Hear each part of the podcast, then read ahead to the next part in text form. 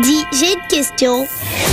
Comment s'appellent les reines du Père Noël? Les reines du Père Noël s'appellent Tornade, Danseuse, Furie, Fringant, Comète, Cupidon, Tonnerre, Éclair. Et plus récemment, en 1939, Rudolf, le petit reine au nez rouge. Le Père Noël n'a pas donné ses prénoms aux reines de manière anodine, car il représente bien les qualités et la personnalité de chaque reine. Par exemple, Tornade est le plus rapide, Danseuse est très gracieuse, Tonnerre a beaucoup de force et Fringant est puissant. Comète apporte le bonheur aux enfants, Cupidon l'amour et Éclair la lumière. Rudolf est le seul reine du Père Noël à avoir un nez rouge et il est toujours devant car à Noël, il devient lumineux et permet d'éclairer le traîneau du Père Noël. Il aide alors le Père Noël à se guider dans la nuit.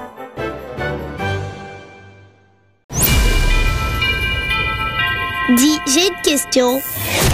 Que mangent les reines du Père Noël? Comme tous les reines du monde, Tornade, Danseuse, Furie et les autres adorent les plantes et les champignons. Ils en mangent de très grandes quantités toute l'année. Ils adorent les carottes aussi. Quand vient l'hiver, ils grattent la neige avec leurs sabots pour se nourrir de lichen.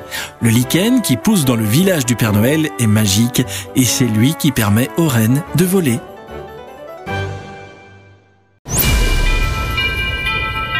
Dis, j'ai une question. C'est quoi des santons Les santons de la crèche sont des figurines d'une crèche provençale.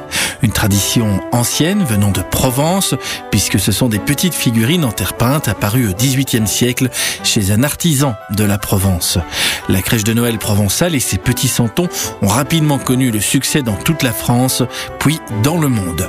Toute la crèche de Noël s'articule autour du personnage central, Jésus venant de naître, qui est généralement représenté couché sur un berceau de foin. Autour de lui se trouvent Marie et Joseph, ce sont les trois principaux santons de la crèche. Au second plan de la crèche se trouvent l'âne et le bœuf, les bergers et l'ange Gabriel. À ces santons, personnages traditionnels de la crèche, se sont ajoutés d'autres représentatifs des habitants et des métiers du village, comme le meunier, le boulanger, le bûcheron, le laboureur. Ces santons illustrent l'idée que le monde entier célèbre Noël. Et à l'épiphanie, les rois mages sont ajoutés. Dis, j'ai une question. Depuis quand on décore un sapin à Noël? Les décorations traditionnelles du sapin de Noël varient peu d'un pays à un autre. Le sapin de Noël, symbole de vie, était aussi appelé arbre de vie. Les premières décorations étaient faites avec des pommes, puis avec des friandises. Le sapin de Noël est rapidement éclairé de bougies. La tradition veut même qu'il y ait 12 bougies, une pour chaque mois de l'année. Mais évidemment, les bougies de Noël sont dangereuses et à l'origine de nombreux incendies. Alors progressivement, la décoration du sapin de Noël s'est aussi enrichie de petits cadeaux à distribuer aux enfants. Les Scandinaves ornaient aussi le sapin de figurines en paille, tressées, héritées des traditions païennes. Aujourd'hui, toutes les décorations de sapin de Noël sont possibles, des plus traditionnelles aux plus baroques. L'essentiel est de se faire plaisir, de faire plaisir aux enfants avec des décorations achetées dans le commerce, mais aussi évidemment le plaisir de retrouver les préparatifs de Noël et de fabriquer, pourquoi pas en famille, quelques décorations. Dis, j'ai une question. Quelle est l'histoire du Père Noël? Avant le Père Noël, il n'y avait que la Saint-Nicolas que l'on fêtait le 6 décembre. Les premières traces du Père Noël remontent à plus de 170 ans aux États-Unis. En effet, ce sont des Hollandais qui ont importé le Saint-Nicolas aux États-Unis sous le nom de Santa Claus.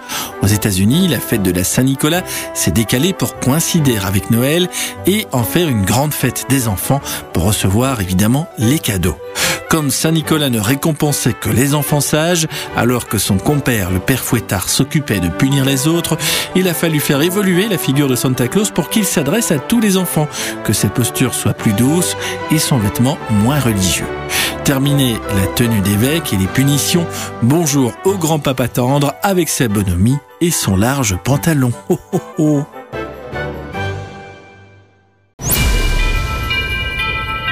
Dis, j'ai une question. D'où vient le mot Noël? Comme souvent, les origines du mot Noël sont diverses et controversées. Elles sont multiples et croisées puisqu'on retrouve des origines latines en Italie, Portugal et Espagne, où Noël se dit Natale, Natal ou Natividad. Pourtant, pour d'autres, les origines du mot Noël sont gauloises. Le mot Noël viendrait de deux mots gaulois, noyo, qui veut dire nouveau, et el, soleil. Cette origine fait référence au caractère profane de la fête, et notamment à la fête du solstice d'hiver fêtée par les Gaulois. Comme toujours, les grandes fêtes religieuses chrétiennes et les fêtes païennes se superposent et s'entremêlent il est donc difficile de retrouver les origines exactes du mot Noël.